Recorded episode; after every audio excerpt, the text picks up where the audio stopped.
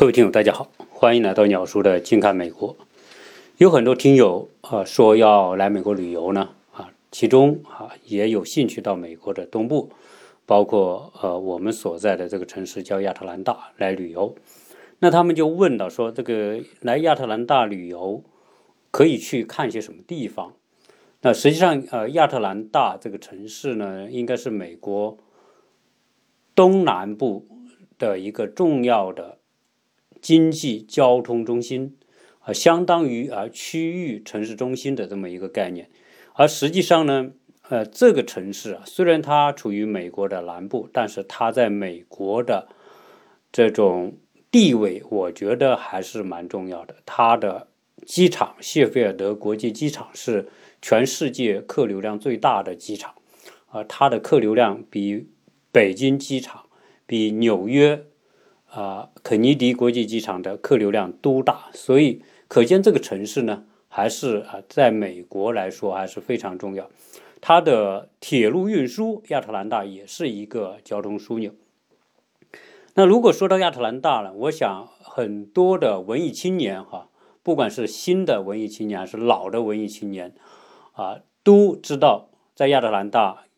有一部电影和这个城市是。啊，紧密相连的哈，这个电影是举世皆知的。应该说，只要是对欧美文学有所了解的人都听说过啊，或者是啊，这部这个当然这部电影是来自于一部小说啊，它的名字就叫《乱世佳人》啊，也有人把它翻译成《飘》啊，就是飘动的飘，呃，英文叫《Go with the Wind》。这部电影在美国的电影史上啊，有着极为重要的地位。在二十世纪，也就是从一九零零年到二零零零年这一百年间啊，世界上最重要的十部电影里面，它排第四。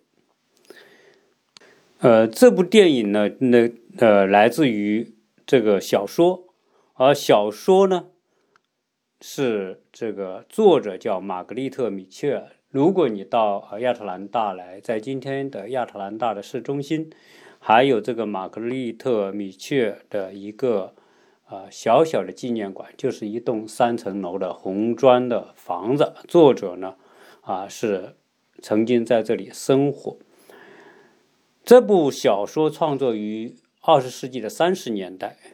呃，在一九四零年。拍成电影，而这部电影呢，当时获得了这个十二项奥斯卡的提名，呃，而且呢，就获得了十项大奖啊！这在美国电影史上来说是，呃，应该说是绝无仅有的一部啊电影，而且是创作在上个世纪的四十年代，而且这部电影也是啊美国历史上票房最高的电影之一。它的票房啊，总票房是三点九亿美元。大家知道，三点九亿美元，那可是在上个世纪，从四十年代开始啊，可见什么？如果考虑通货膨胀的因素来说，那这部电影的票房肯定是几十亿美元啊。这个能上十亿美元的电影，绝对是属于啊特别牛掰的电影了。所以这部电影呢，啊。可见什么呢？可见在世界上来说，啊，都是广为人广为人知。所以呢，今天我们就围绕着这个《乱世佳人》这部小说和电影，来跟大家聊一聊这个亚特兰大的一些相关的话题。呃，我想我们的很多听友啊，肯定都看过这部小说，或者是看过这个改编的电影。啊，不管是看哪一个吧，我想，啊，这部小说总体来说，啊啊，很精彩，电影也演绎的很精彩，啊，这个电影的主角啊都是非常有名的，啊，这个演女主角的叫费雯丽，啊，是二十世纪最伟大的女电影明星之一，她演的是斯嘉丽。这个小说的主人公，实际上这个小说主人公一共有四位，除了这个啊费雯丽饰演的这个斯嘉丽之外，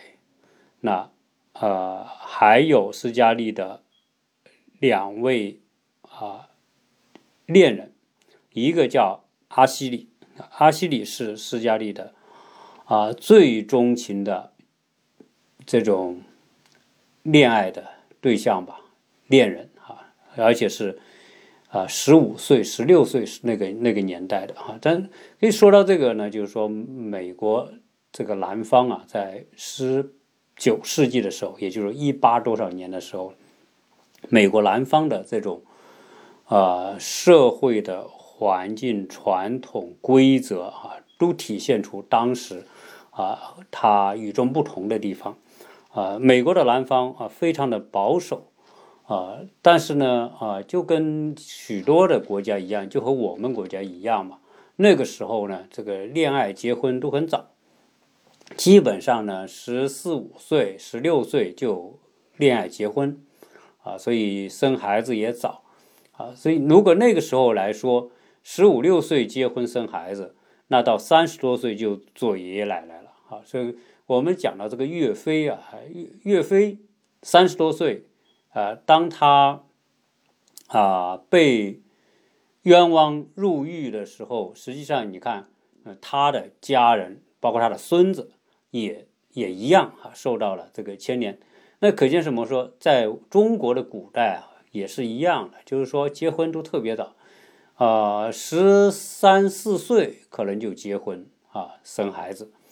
啊，当作为人来说呢，你基本上啊，十二三岁以上呢。这个生理上来说，已经到了可生育年龄，啊，可见什么呢？又加上这个啊，在几百年前或者上千年前，在那个经济不发达的那个时代了，那一般生孩子都会很早，呃，可见什么呢？可能就是大自然呢，它这种它这种安排是这样。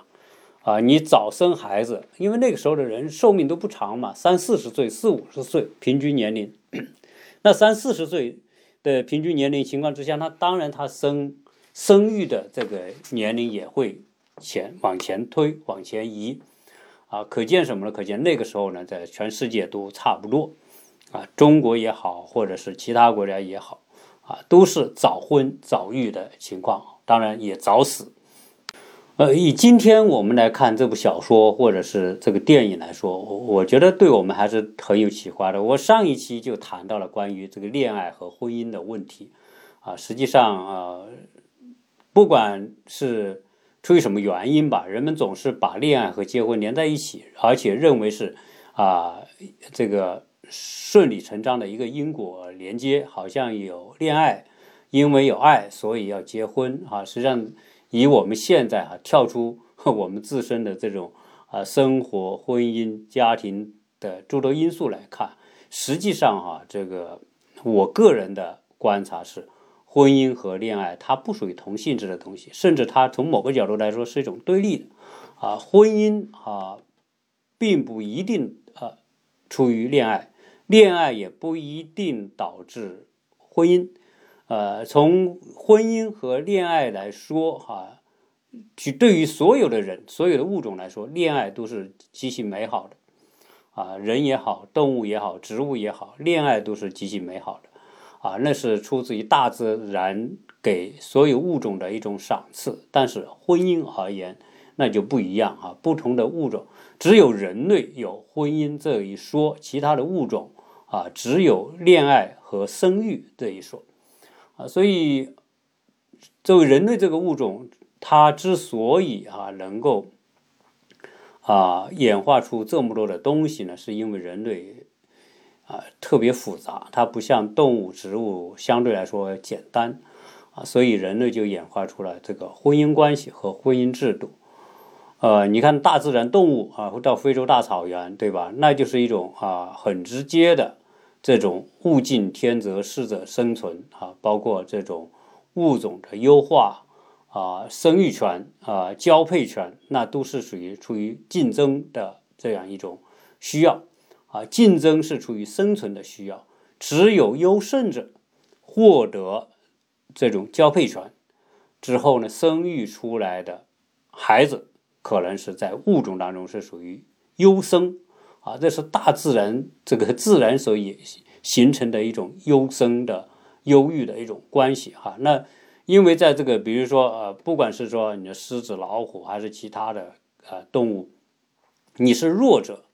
啊，在这个族群里面，你你就没有交配权，没有交配权，因为你弱嘛，弱那自然说。啊，你就被淘汰掉了，你的基因就给淘汰掉了。只有那种强者、勇者啊，对吧？那才能够获得这个权利，那他们的后代就变得更加的强、更加的勇敢啊。当然啊，逻辑上是这样，但只是说现在这个人由于太强大，把这环境破坏了啊，所以整个物种啊，原来我们说的这种这种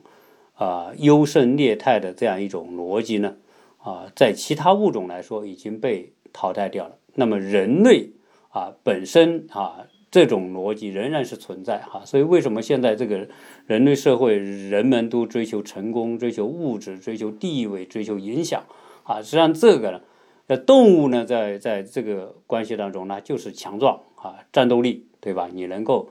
威慑打败别人啊，这就是你的本事。但是在人类呢啊不是靠战斗，靠什么呢？靠。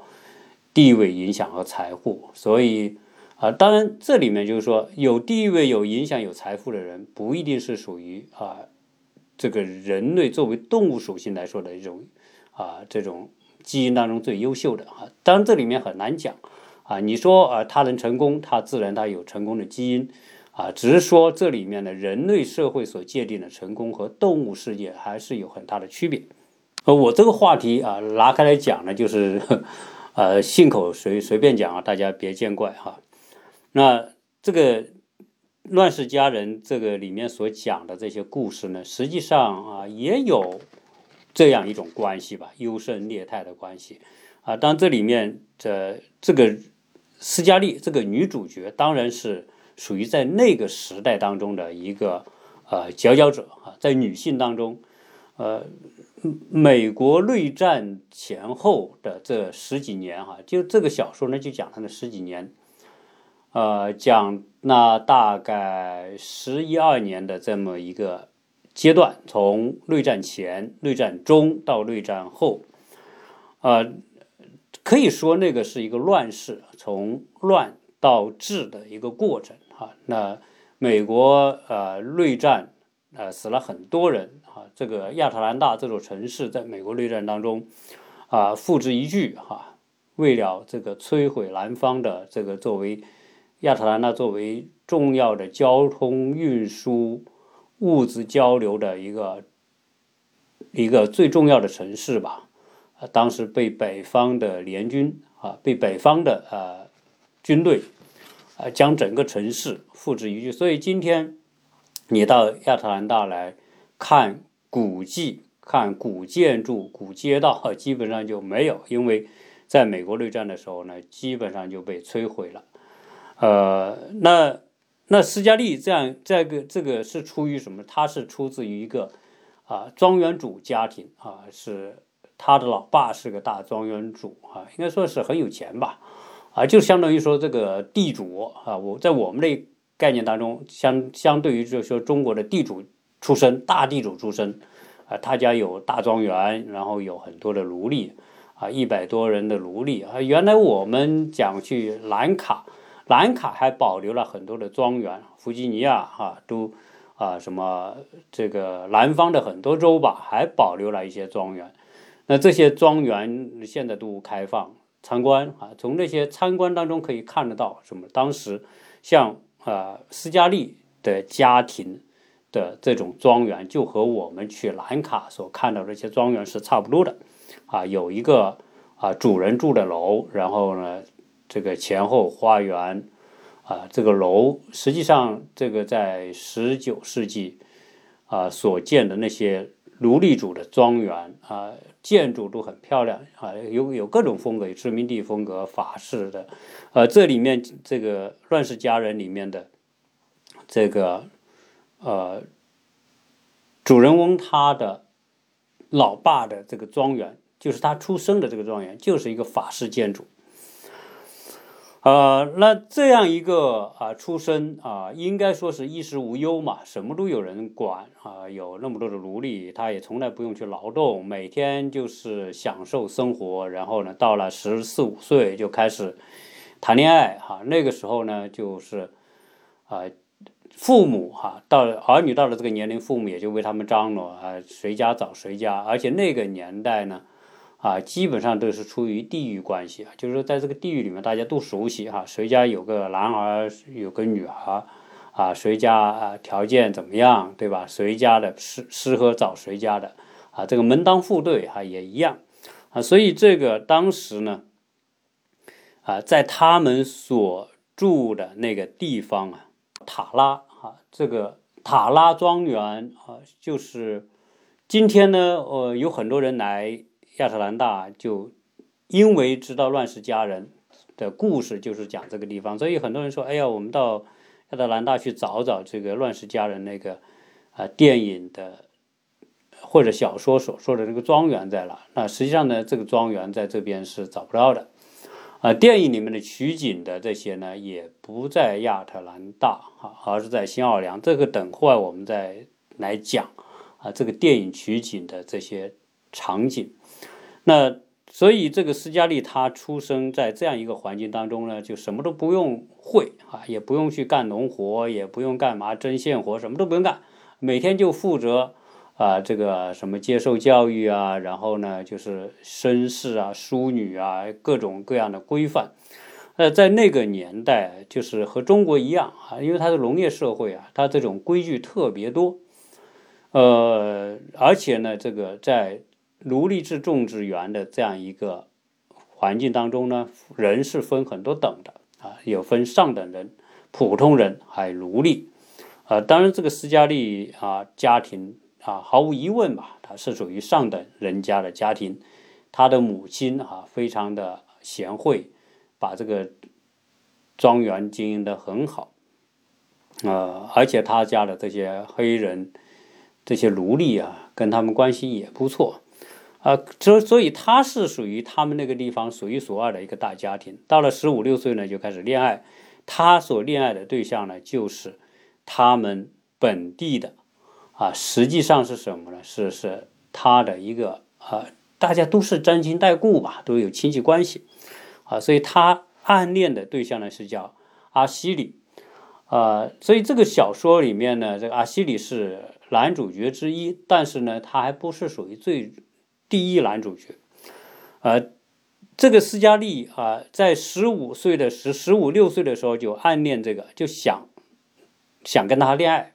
但是呢，这个阿西里呢就跟另外一个女主角叫米兰妮啊，他们是订婚然后结婚。啊，但是呢，这个可见当时这个圈子小嘛啊，优秀的。在阿西里当然在这个他们当地来说是很优秀的。啊，所以这个斯嘉丽一直就想找这个阿西里恋爱结婚，但是人家呢已经跟呃米兰妮结婚了，那就变成什么？变成一种啊单相思的一种模式。呃，这个阿西里也知道这个斯嘉丽喜欢他啊，但是呢，他说我已经订婚了啊，那那就是说他和他的关系是不太可能的啊，你不管你多爱我啊，我也不能跟你结婚。好。那么在这个过程当中呢，啊，这个斯嘉丽由于这个阿西里拒绝他嘛，所以这个就很生气啊。在生气的过程当中呢，啊，就就就砸东西啊，砸东西的这个这个小说里面就讲了，正在正在他砸东西，在屋子里砸东西，生气的时候呢，生闷气的时候呢，这个男主角出现了。这个男主角就叫白瑞德啊，白瑞德这个人呢，他。他不是这个塔拉，就是斯嘉丽这个当地人啊，他是一个在当时的南北战争前夕呢，他是一个商人啊，专门倒卖各种货物的，从北方倒到南方，南方倒到北方啊，南方的这个棉花各种东西啊，他倒到北方，倒到英国啊，北方的东西倒到这边，他他当时呢，这个从父亲那里继承了这个船队哈，他是船长。啊，所以在那样一个乱世呢，就赚了很多的钱啊，而且呢神通广大。那白瑞德呢，在斯嘉丽和阿西里的这种啊感情当中呢，他是一个第三者啊，所以呢，在在那个时候呢，这个白瑞德呢啊就开始心中呢就有这么一个印象哈，就觉得这个斯嘉丽这个女主角，这个这个这个女孩子很特别啊，所以从那个时候开始呢啊，她就是作为一个。呃，若即若离的第三者在斯嘉丽和阿西里中间出现。呃，后来呢，就是美国内战爆发了，打起来，然后庄园给摧毁，他们家的房子虽然保留了，但是呢，这个呃，斯嘉丽她的母亲呢得伤寒也去世了，她的父亲也神经错乱，也就失常了。然后呃，斯嘉丽她在内战爆发前是一直住在亚特兰大她的姑妈家。啊，到后来这个北方军队打到亚特兰大，一一把火把整个城市都给烧了啊！所以当时呢，这个南方人呢就对这个北方军特别的啊特别的恐惧啊！一听说北方佬来了，他们就吓得就跑。那斯嘉丽呢就啊带着当时这个阿西里的老婆啊妻子叫梅兰妮，啊，在这个战乱当中啊，由于白瑞德帮他们弄了一匹马车，他们就从亚特兰大就逃回了他们的老家，叫塔拉。所以在这里面呢，塔拉呢一直是啊斯嘉丽的一个精神家园。当他遇到任何的压力、挫折、困难的时候呢，他就要想到回他的出生地塔拉。所以他们就在内战的时候就逃回塔拉。当他们逃回塔拉的时候，他的母亲已经死了，他父亲已经失常了。然后呢？啊，奴隶基本上都跑了，因为当时不是南方奴隶解放嘛，很多黑人就全部跑了，只留下了一些忠诚的家奴啊，还跟着他们。所以在这种情况之下呢，就是饥寒交迫啊，然后缺衣少食。当时所有的食物，只要能吃的，全都不都被军方、北方的军队或南方军队就大肆的这种啊搜刮各种食物。所以他们在那种情况，能吃的都没有，啊，就是在那种非常艰难的时候。那当时以前呢，他的家呢是他的妈妈，啊，是这个顶梁柱。他他妈去世之后，他爸又失常之后呢，这个斯嘉丽回到老家，就不得不啊，以他的大家闺秀的啊这样一个大小姐的身份，要要考虑他当时还有个孩子，他已经。他当时这个阿西里拒绝他之后呢，他就生气，就跟啊他的一个表亲结婚。结婚之后呢，又有个孩子。后来他的第一任的老公呢，啊丈夫呢，在在内战当中上战场就死了。死了之后，他带着他的孩子，带着这个阿西里的老婆，因为阿西里也应征入伍了。啊，实际上这个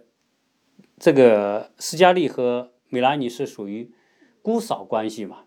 啊，所以他们是亲戚，然后呢，他就一起回到塔拉，然后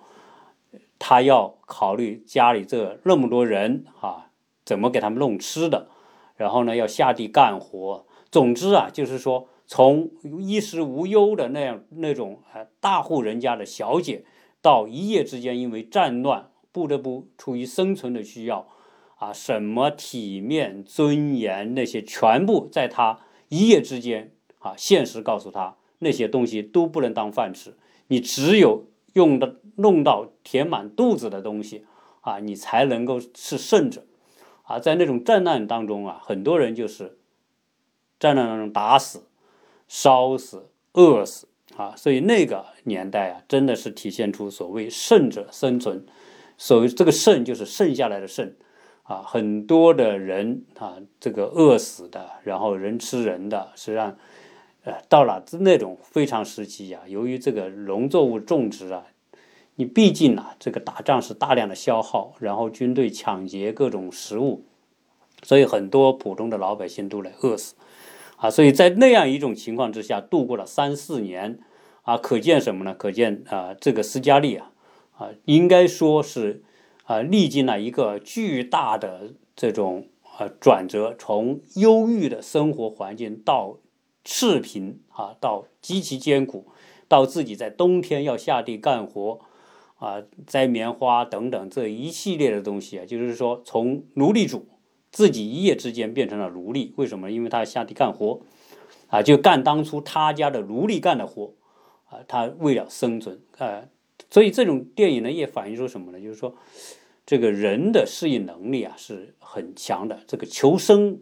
的本能会将人的各种潜能都调集出来。啊，斯嘉丽自己也没想过自己哈会经历这样一种艰难，带着这个，她是作为寡妇啊，她老公在战场上被打死了，但作为寡妇要要带孩子，要要操持一个家庭的所有的这种生生存啊生计。后来啊，南方战败哈，这个大家都知道，北方在美国内战当中啊取得了胜利，最后呢。呃，南方邦联啊，最后解体啊，重新又并入到了啊，各州呢，南方各州又重新啊加入美国的联邦啊，所以在美国历史上是有这么一个脱离和加入的过程。南方十几个州啊，最后呢，那又重新加入联邦之后呢，美国重新统一起来。呃，美国内战之后呢，啊，应该说啊，对南方的。经济的打击啊很大，呃，对美国的社会结构制度冲击很大。那原来的奴隶制度就瓦解了，奴隶获得解放。那当时的这个南方啊，大部分是劳动的都是黑人奴隶啊，只有管庄园的是这些庄园主以及他们的管理者是白人。那白人失去了黑人之后呢？奴隶制经济就瓦解了啊，南美国的南部就出现了南方的重建，啊，美国南方重建这个过程当中，虽然战争很残酷，但是重建呢带来很多的机会，呃，这个就让我们想到什么？中国，我们国家在改革开放之前和改革开放之后啊，呃，有一点类似这样的情况啊，我们呃一开始。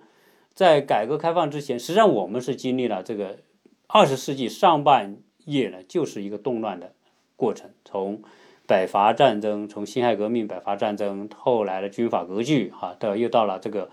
啊，这个抗日战争，哈，抗日战争之后又打了几年的这个中国的内战，啊，实际上有些想起来和美国的这个南北战争有点相似。南北战争也打了四年，我们的内战也打了四年。啊，只是美国南北战争之后呢，这个美国的南方的奴隶制经济瓦解，然后呢就进行各种各样的改造，啊，然后选举制，呃，就进入南方重建。呃，我们是在内战之后，全国解放之后呢，啊，经历了一个二十多年的计划经济，啊，这样那样一个年代，所以那个年代基本上是停滞不前，哈。那我们把那个省略掉之后呢，就到了七八年改革开放。改革开放之后啊，中国开始经济开始启动啊，后来是欣欣向荣。八十年代、九十年代啊，非常的都非常多的机会哈，很多人发财致富啊，就是在八九十年代开始啊的两千年，就这三十年当中吧，带来了巨大的机会。而美国的南方重建也一样，重建过程当中啊，正因为亚特兰大的这个损损毁极其严严重啊，所以呢，这种重建呢也变得更加热火朝天啊，大量的城市的建设，然后房屋的建设啊，各种各样的吧，所以带来了很多的机会。这个斯嘉丽逃过了这个内战的劫难之后呢？在南方重建，他又回到亚特兰大，回到亚特兰大呢，啊，这就讲到人啊，我说个细节吧，这个可能大家都看过这个小说或者电影都很记得，这个斯嘉丽他在这个内战结束之后呢，他又回到亚特兰大，回到亚特兰大呢，他为什么回亚特兰大呢？是因为他家的这个塔拉的庄园呢，啊。这个也还是要交税的，这个美国的税啊，就是说你今天在美国，美国是税是谁都没办法逃避的，啊，在这在那个年代就是一样的，就是交税。他为了保住他的这个塔拉庄园，他父亲，呃，又又又神经病了，对吧？也也不能管事了。而呢，大家要有住的地方啊，如果你不能交不能交这个房产税、地地税呢，这个地和庄园都要被呃没收的。所以他要交三百块的税啊，在当时来说，三百块以当时的币值来说，可能算很高，相当于现在可能是啊三万或者是十万，那总之是一笔很大的数啊。那他这个到哪里去弄三百块呢？因为他不交这个税呢，他就他下面这么多人呐，这个老老少少就没地没没地方住啊，所以呢，他就到处去借钱，但是借不到啊，所以他这个时候呢。啊，问啊，先是问白瑞德啊，就是这个电影里面的男主角啊，这个男主角不是很有钱嘛，他是一个叫投机商啊，啊，就这个呃很有钱，然后呢，这个在在跟联邦的关系、跟上层关系都很好，所以他就考虑给这个去找白白瑞德，但是白瑞德呢，由于啊当时这个啊被人呃也是因为一个案件吧。啊，这因为他打死一个黑人，后来呢，因为这个黑人在美国内战之后啊，叫翻身农奴做了主人呐，啊这个这个小说里面就讲什么，就是说美国内战之后啊，黑人获得解放啊，黑人在美国南方社会啊，可以说是有点像这个前阵子的这个骚乱一样，反正是政治正确，黑人啊开始当家做主。啊，开始这个决策很多的这个社会的那些那些种种的一个重要的一些职位吧，都由黑人来担当啊，所以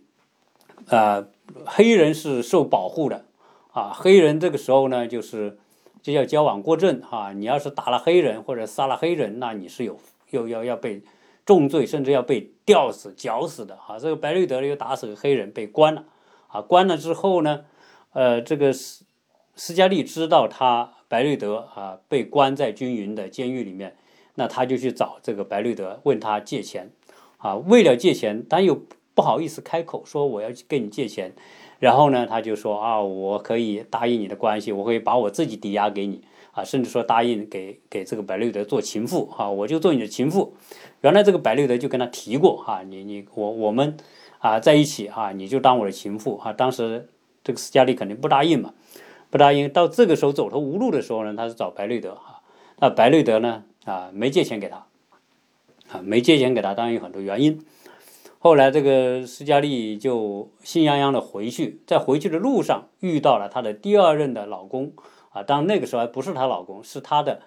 妹妹的未婚夫。然后呢，听说这个她的这个妹妹未未婚夫在亚特兰大啊倒卖各种物资，倒卖药品什么的，赚了很多钱。啊，他问他赚多少钱？他说他有他有两千块，两千块在当时一笔巨款。他现在要交房地税呢，呃，要这三百块。那他就开马上就动脑筋，说我如果能够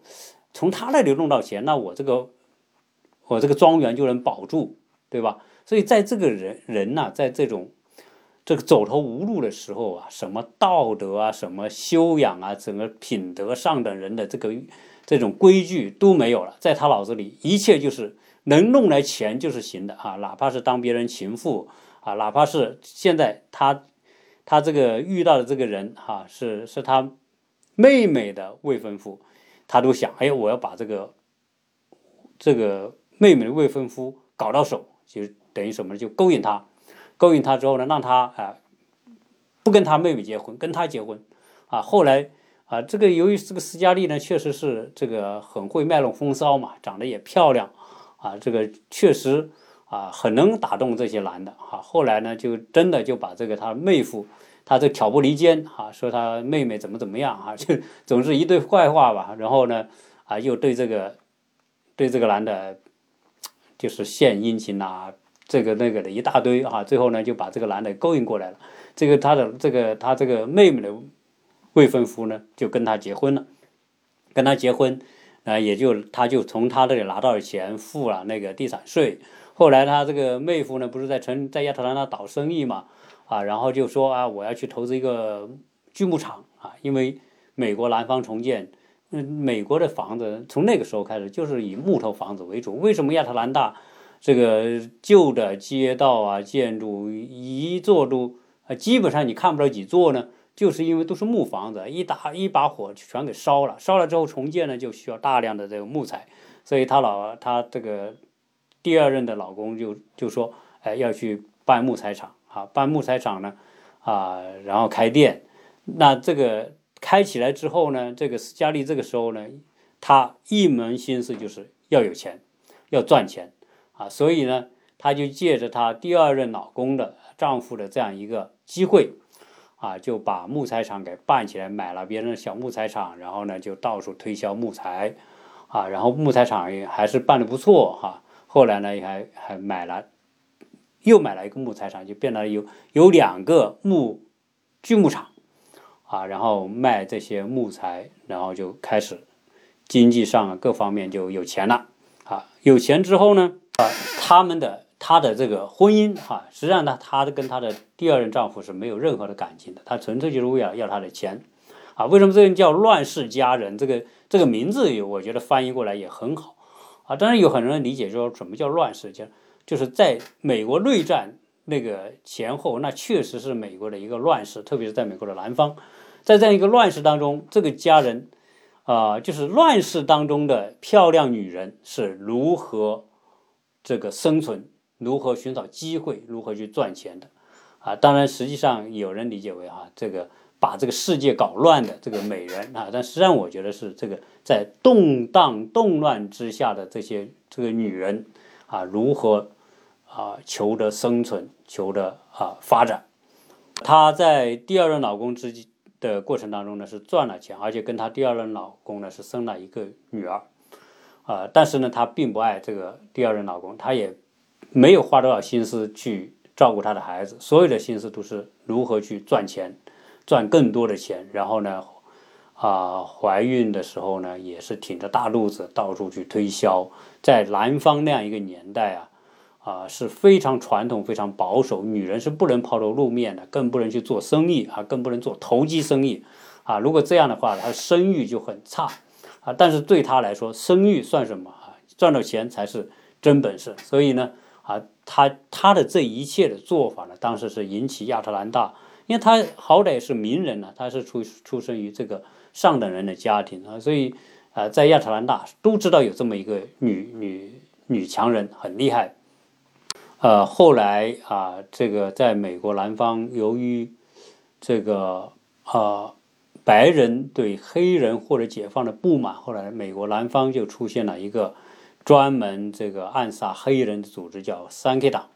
啊，然后她的老公呢，她的第二任的丈夫呢是三 K 党的成员，啊，后来在这个啊过程当中呢犯了案，啊，呃被打死，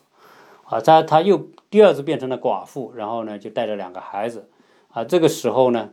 啊，她心心念念的还是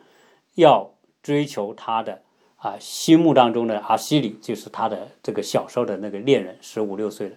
但是这个阿西里他是啊，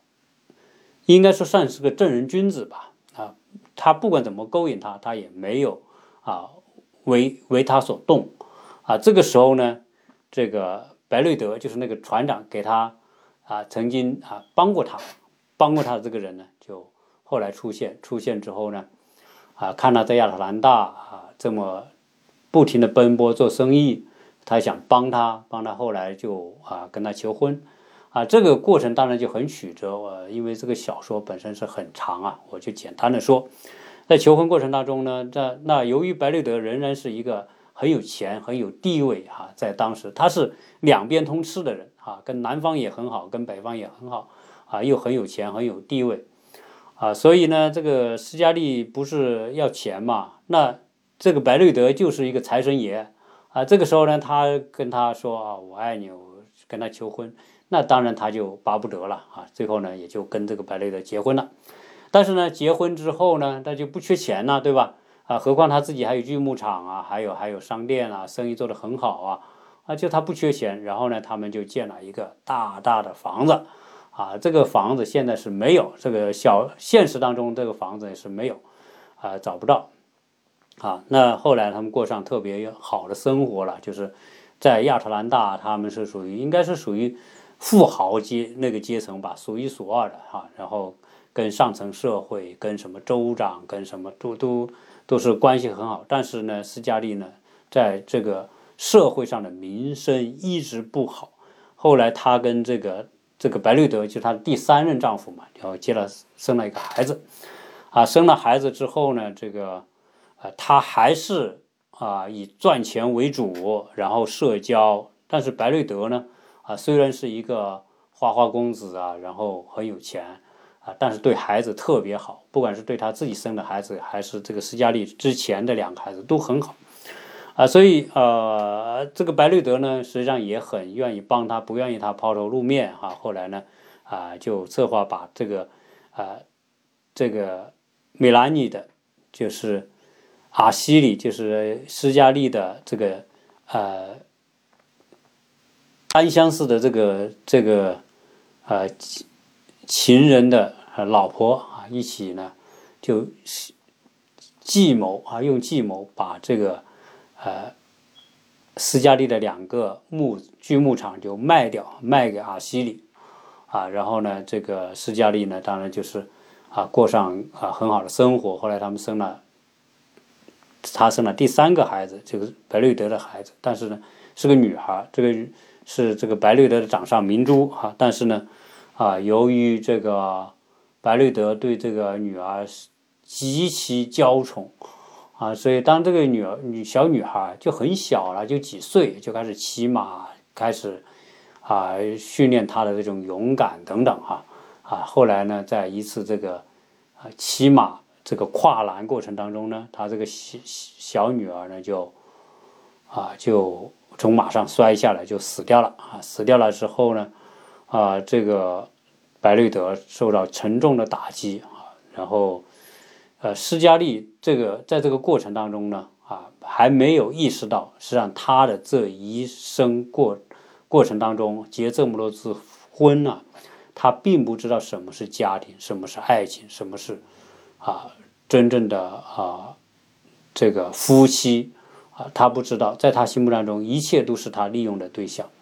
啊，在这个白瑞德他的女儿死了之后呢，白瑞德遭到沉重的打击。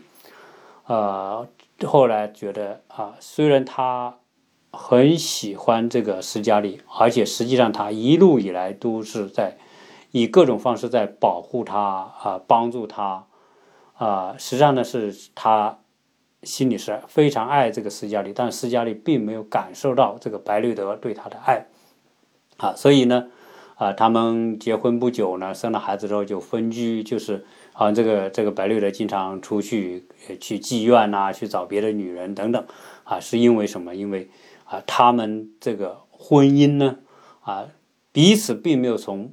对方的这种婚姻关系当中获得真正他们需要的东西啊，所以这里面就就和我们上一期讲的节目讲到的，婚姻和恋爱真的是两回事。在恋爱当中，这个白绿德可以做很多的事情为他，但是呢，这个到了婚姻的阶段，如何去维持这种婚姻啊，让婚姻能够维持恋爱的这种感觉啊，那是极其高难度的一种工作啊，所以。从这个事情上讲到，我们现代的人的生活里面也一样哈。我们很多人都有恋爱的经历，然后有结婚的经历，但是我们静下来，当我们一个人想一想的时候，你的婚姻关系、你的夫妻关系、婚姻生活啊，是苦是甜是酸是辣哈。我想呢，啊，可能很多时候呢，大家处于一种麻木的状态啊，也没不一定会去想这么多，但是真的要静下来想一想。啊，有多少人的婚姻是幸福的啊？这个呢，啊，我想只有每个人自己心里清楚。啊，这个白瑞德在他和斯斯嘉丽结婚生了孩子之后呢，实际上他并没有感受到这个斯嘉丽作为一个啊一个温柔女性的存在哈。这个在这几个人里面，真正最高尚的是美兰妮啊，是谁呢？是啊。是他的小姑子啊，就是阿西里的老婆啊，是这部小说当中哈最有女性的这种魅力啊，然后呢人格魅力呃，然后他周边哈什么人都能够团结在他周边，他有最有崇高的威信的这么一个人，而有崇高威信不是因为他很能赚钱，而是因为这个人有非常宽阔的胸襟啊，温柔体贴啊，总之吧哈，这个啊这个梅兰妮是啊是被啊白瑞德啊评价最高的一个女性。啊，这这个白瑞德呢，实际上呢，表面上是一个花花公子、投机商，然后呢，现实主义者啊，但实际上呢，他是非常啊成熟的一个男的啊男，所以所以这个呃阿西里，实际上这个斯嘉丽所暗恋的这个阿西里，实际上是一个啊传统南方的一个所谓的上等人的绅士，但是呢。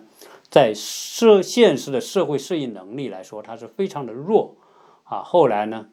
这一切吧，在经历了这么多的事情之后啊，这个阿西里是帮这个斯嘉丽打理他的锯木厂，但是呢，也打理的不好啊，而且亏损啊。总之吧，就是说，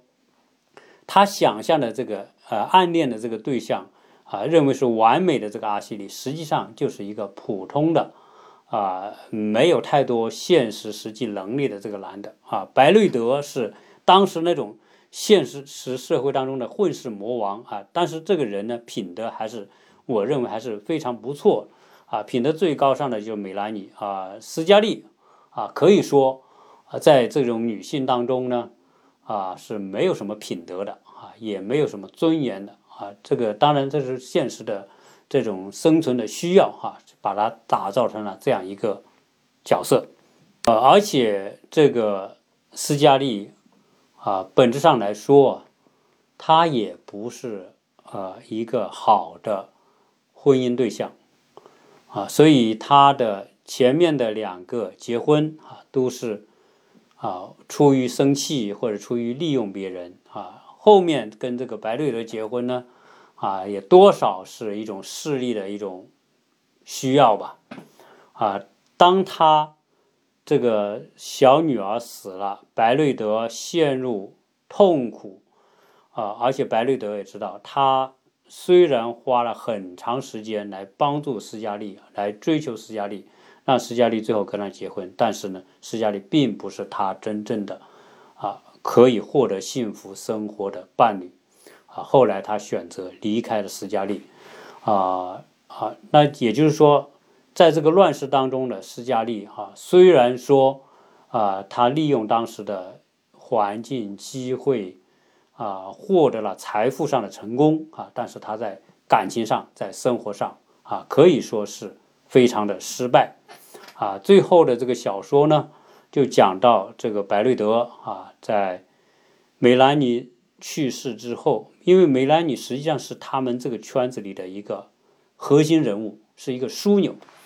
啊，是团聚所有他这个小说里面这些人的这个啊主要的人物。当他去世之后，他自己女儿死了之后呢，白瑞德啊决定离开啊斯嘉丽，而斯嘉丽在这个时候呢也意识到白瑞德才才是他真正爱他的。啊，体贴和关心他的人，而且呢，这个时候他也意识到阿西里不是他爱的对象，他对阿西里的爱只是一种幻觉，而真正来说，他发现啊，值得他爱的是白瑞德。当他醒过来，想要去对白瑞德表达他忏悔啊，表达对白瑞德的爱的时候，白瑞德说：“这一切都已经结束了啊，我跟你之间。”不可能再重新唤起我对你过去的那种美好的这种情感。啊，所以呢，白瑞德离开了斯嘉丽，那最后呢，梅兰妮也死了。啊，阿西里也不是他可以终身投以这种感情寄托的对象。啊，那最后这个斯嘉丽的生人生也算是。啊，画上了一个句号。虽然他没有死，但可见什么？未来他也不不再可能真正会有啊所谓的这种他想象当中的幸福的人生。虽然他有财富，但是他也很难获得幸福，因为真正爱她的那个男人和他认为值得爱的那个男人，已经对他死心了啊，决定离他而去了啊。那可见什么呢？可就说，在未来也很难真正有人可以填补他在感情上的这种空缺。呃，这个小说我觉得呃还是很精彩吧。这种啊，那我讲完这个之后呢，就会讲到说，很多人说，哎呀，那我们来到亚特兰大要去看看这个乱世佳人啊，能不能看看他们这个啊塔拉庄园，对吧？能不能去看看这个呃橡树庄园？啊，橡树庄园叫十二橡树，小说里面十二橡树啊庄园呢，是他暗恋的对象阿西里的啊家里的庄园，他自己的庄园叫塔拉庄园，但是很可惜，在现实当中，在我们的亚特兰亚特兰大这两个庄园都不存在，塔拉庄园是不存在，我我在 Google 上去搜啊，以各种方式搜啊，也没有搜到这个塔拉庄园在何处。呃，十二橡树庄园倒是有。拍这个电影的时候呢，这个这个十二橡树庄园当然也不在亚特兰大，它可能它而它是在啊新奥尔良啊。我们有一次去啊，应该是前年去年吧，去新奥尔良啊去玩的时候呢，呃就去过这个橡树庄园啊。当时《乱世佳人》的这个外景。啊，十二橡树庄园就是在那个地方拍的。啊，如果大家去了新奥尔良，可以去那个橡树庄园看一看。啊，那个橡树庄园呢，有一百多亩地吧。呃，距新奥尔良大概四十英里，啊，开车一个小时左右。总共是二十六英亩啊，二乘以六啊，就是大概一百三十多亩地，也不小嘛，一个庄园。然后呢，最有名的呢就是这个这个庄园里面有一条林荫道啊，叫橡树林荫道，一共二十八棵橡树所构成的啊。这个图片大家在网上搜啊，橡树庄园都可以搜得到。呃，实际上这个庄园呢。啊，现实当中呢，也是一个庄园主。这个庄园主呢，呃，是十九世纪的时候一个叫糖业大王，叫特雷斯波啊，他和他的老婆啊瑟琳娜，他们结婚的这么一个建筑啊。这个建筑在一八四八年，呃，后来呢，这个因为糖业大王去世之后呢，就被他的老婆给卖给别人。在一九二五年的时候呢，被一个慈善家叫斯图亚特把它买下来。买下来之后呢，成立一个基金会，啊，现在就变成了一个啊基金会管理下的一个物业，啊，对外开放，啊，所以呢就收门票。啊，大人三十多美元，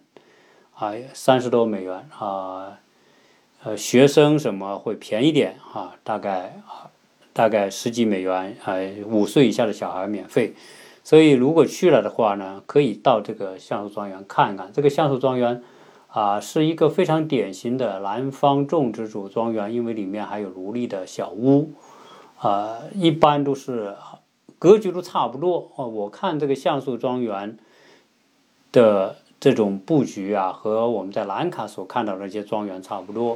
一个。奴隶主所家里住的这个主楼，主楼的前面隔个一百米左右就是两排或者三排，就是奴隶住的地方啊。这奴隶住的这个小屋也还可以吧，有壁炉啊，有什么的，啊，也也是也算是不错了啊。然后呢，就有大片大片的地啊，当然是以棉花为主啊。这个南方呢，沿棉花、烟叶、靛青啊，就这些。种植这些农作物啊，然后卖原料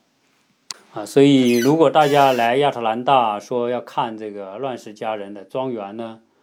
呃，其他的庄园可能还有保留，因为亚特兰大也很大嘛。亚特兰大是在乔治亚州的西偏北的地方，然后亚特兰大的南部梅肯，像乱世佳人里面的多次讲到梅肯啊，讲了其他的城市。啊，这些城市都是真的，而且它所用的地名也是真的，啊，所以在这边呢，还是会有一些庄园可以参观。呃，所以今天呢，跟大家就啊聊了聊这个和亚特兰大关系非常密切的一个啊一部小说啊《乱世佳人》啊，这个呢，我就是凭我自己的印象吧，跟大家聊一聊啊。这个小说写的也挺细腻，也挺好的啊。这个现在这个呃，如果到亚特兰大呢？呃，跟乱世佳人相关的文物呢，可能就是玛格丽特·米切尔的那栋红色的房子啊。如果大家到亚特兰大去可口可乐总部啊，去 CNN 呐，去水族馆等等啊，就可以啊，因为这个玛格丽特的这个故居呢就在啊市中心啊，大家可以去看看，上面陈列了一些他的一些。啊，生平的一些相关的东西啊，这马克利特是啊，我觉得是啊非常伟大的一个作作家啊，他他所写的这一段的故事和历史啊，都是经过认真的研究和考究的，基本上呢和历史是比较契合的啊，所以看这部小说或者看这个电影，大家多少啊可以。啊，了解十九世纪的美国南方啊，美国内战，以及那个时代的人的观念、传统啊，各种各样的社会的规矩，这是非常多的规矩啊，是什么样子的啊？当然，今天啊，你到亚特兰大来，我全然看不到小说所描写的那种景象，因为美国是一个人口流动特别大的一个国家，而且呢。这个一百多年之后，美国南方啊，工业化各方面商业啊，就就基本上来说，南方北方也没什么太大区别啊。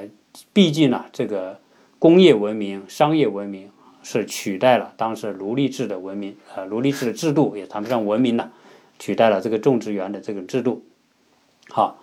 呃，所以呢，呃，只能是说从一些庄园里面能够。感受啊！当你去橡树庄园、到兰卡的那些庄园去参观的时候，你能够通过那种庄园的景象，想象一下一下当时的奴隶主的生活、奴隶的生活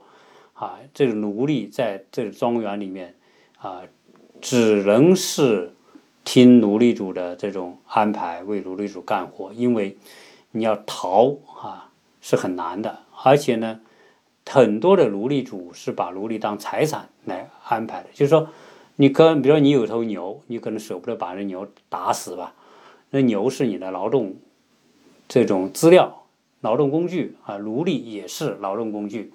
所以呢啊，这些庄园都会有奴隶住的这些小屋等等。总之吧，哈，相对而言呢，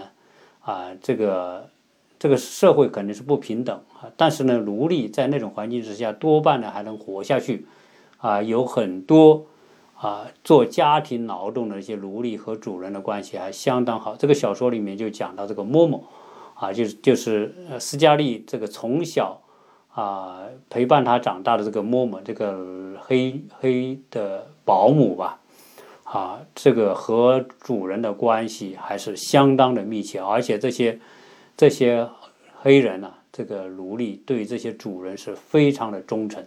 啊，当然也有很多不忠诚的。这个在地里干苦力活，经常挨鞭子、挨打的那些，在嗯，在北方宣布奴隶或者解放之后，很多就逃走了，或者是跟着北方的军队，或者是参加北方军队等等，很多就逃走了。但是还是有一部分这个黑人对他们的主人非常的忠诚。因为黑人虽然当时解放，他们没有什么其他的技能和本领，啊，所以呢，甚至有很多黑人被解放之后呢，呃，愿意自愿回到他们的主人那里去，啊，跟他们的主人一起生活啊，劳动等等，啊，所以呢，呃，这个呢，就是啊，当时这种现象吧，我觉得还是挺有意思啊。这美国历史虽短，但是美国的奴隶制种植园经济。啊，在美国的历史上还是留下了很多的东西，啊，这作为美国历史当中的一个重要的一部分啊。今天呢，啊，就跟大家聊这么多，呃，大家有人还在留言当中问我的微信哈，大家可以加幺八六零七三幺八二零零，加微信，然后一些相关的一些有些问题啊，包括大家啊支持我的西米团购了西米团啊，但请大家呢，就是如果你购买，先要充值，充值之后就叫购喜点，购完喜点之后要支付啊，所以充值再支付，你才可能啊加入进去。啊，所以你仅仅充值是不能够啊，不代表你就啊加入了西米团。啊，所以呢，在这里跟大家特地做个说明。啊，这个这一期呢就跟大家聊这么多，谢谢大家收听。